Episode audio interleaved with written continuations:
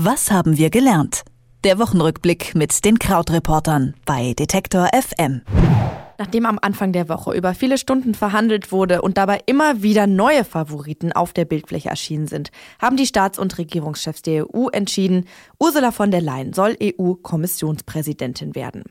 Außerdem haben Süddeutsche Zeitung und der NDR eine Überwachungs-App entschlüsselt, die die Daten von Touristen in der chinesischen Xinjiang-Region erfasst.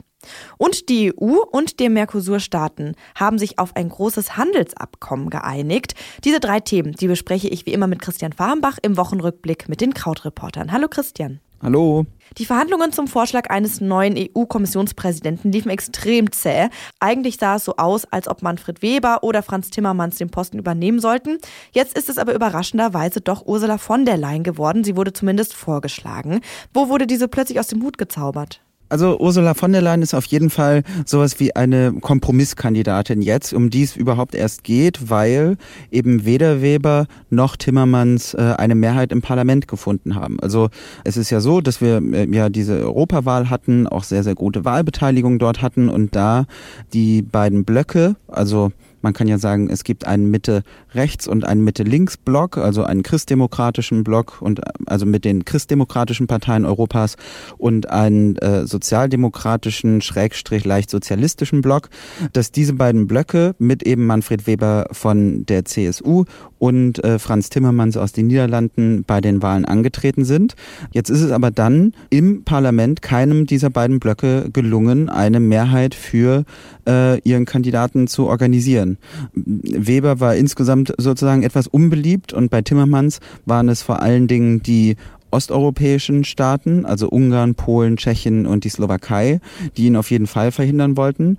Und äh, als dann eben Ursula von der Leyen als Vorschlag auf dem Tisch war und auch vor allen Dingen klar wurde, dass vor allen Dingen diese vier Länder Osteuropas von der Leyen auch unterstützen würden, ähm, sah es so aus, als hätte man jetzt eben eine Lösung.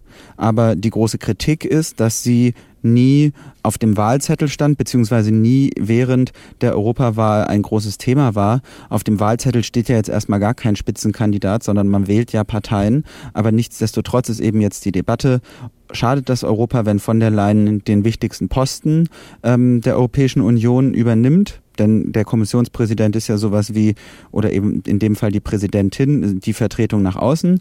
Oder ähm, kann man das vernünftig argumentieren, dass der demokratische Prozess eben so ist, dass jetzt die, äh, ja, nachdem die Hauptoptionen nicht funktioniert haben, man sich die äh, nächst Beste anschaut und eben so ein Kompromiss geschlossen wird.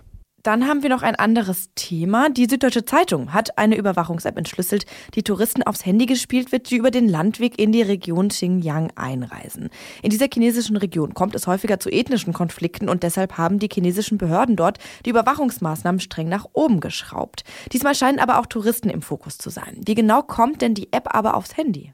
Also genau, das ist tatsächlich so, vielleicht zum Hintergrund, dass ähm, das äh, eben eine Region im Westen des Landes ist, äh, an der Grenze zu Kirgisistan Kirgisistan. Und wer dort auf dem Landweg nach China äh, einreist, der bekommt von chinesischen Grenzschützern diese App aufs Handy installiert. Das ist dann ganz einfach so, dass die ähm, sich beim Einreisen das Handy nehmen, in einen Nebenraum gehen und das aufspielen. Und diese Überwachungs-App, die greift dann auf alles zu, was auf dem Smartphone installiert ist, also ähm, oder hinterlegt ist, also Kontakte, Kalender, SMS, Standorte, Anruflisten.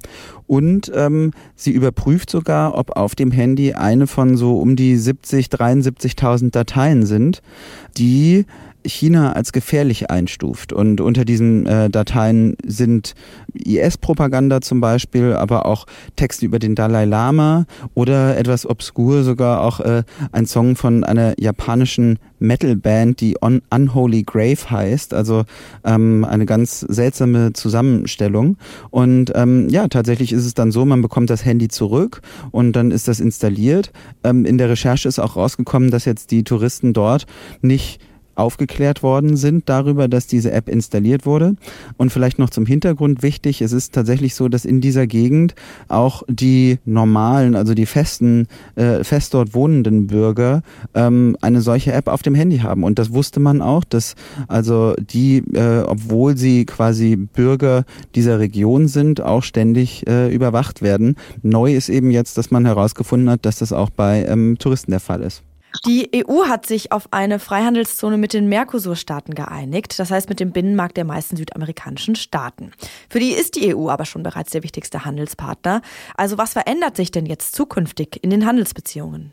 Also es ist tatsächlich das Ziel, dass bei diesem Abkommen die äh, Zölle wegfallen sollen in einigen wichtigen Produktkategorien. Also zum Beispiel ist es im Moment so, dass äh, wenn europäische Hersteller Autos in diese Mercosur-Staaten verkaufen, dass dort Zölle von 35 Prozent erhoben werden. Das würde dann wegfallen. Bei Wein ist es 27 Prozent.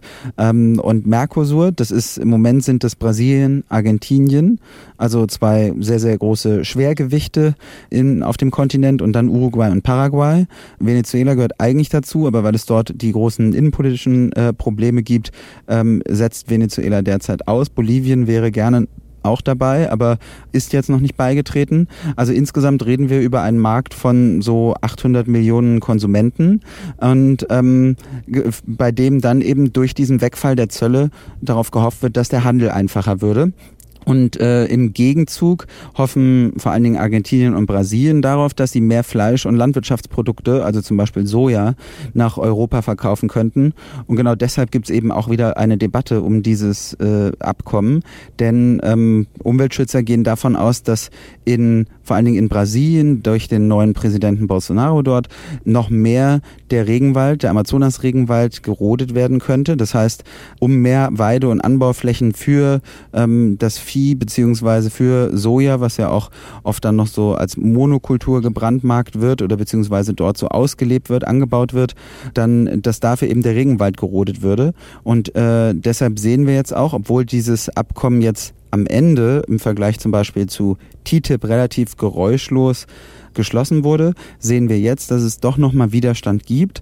Und ähm, zum Beispiel hat Frankreich angekündigt, dass ähm, das Land zum einen eben Garantien möchte dafür, dass der Regenwald am Amazonas geschützt würde, ähm, aber auch eben quasi Garantien für die Rinderzüchter in Frankreich. Also man möchte da so nachbessern, dass man eben zum Beispiel sich innerhalb Europas auch darauf einigt, okay, wir könnten auch Importe dann stoppen, wenn wir sehen, das funktioniert nicht. Und möglicherweise werden auch Ausgleichszahlungen für die Landwirte angedacht, die dann eben unter den neuen Importen ähm, leiden würden, beziehungsweise deren Umsätze unter den neuen Importen leiden würden über den Vorschlag von der Leyen als EU-Kommissionspräsidentin einzusetzen, eine Überwachungs-App, die Touristen in China ausspäht und die Freihandelszone zwischen der EU und den Mercosur-Staaten, habe ich mit Christian Fahrenbach von den Krautreportern gesprochen. Vielen Dank, Christian. Ich sage auch danke, bis bald, tschüss. Was haben wir gelernt? Der Wochenrückblick mit den Krautreportern bei Detektor FM.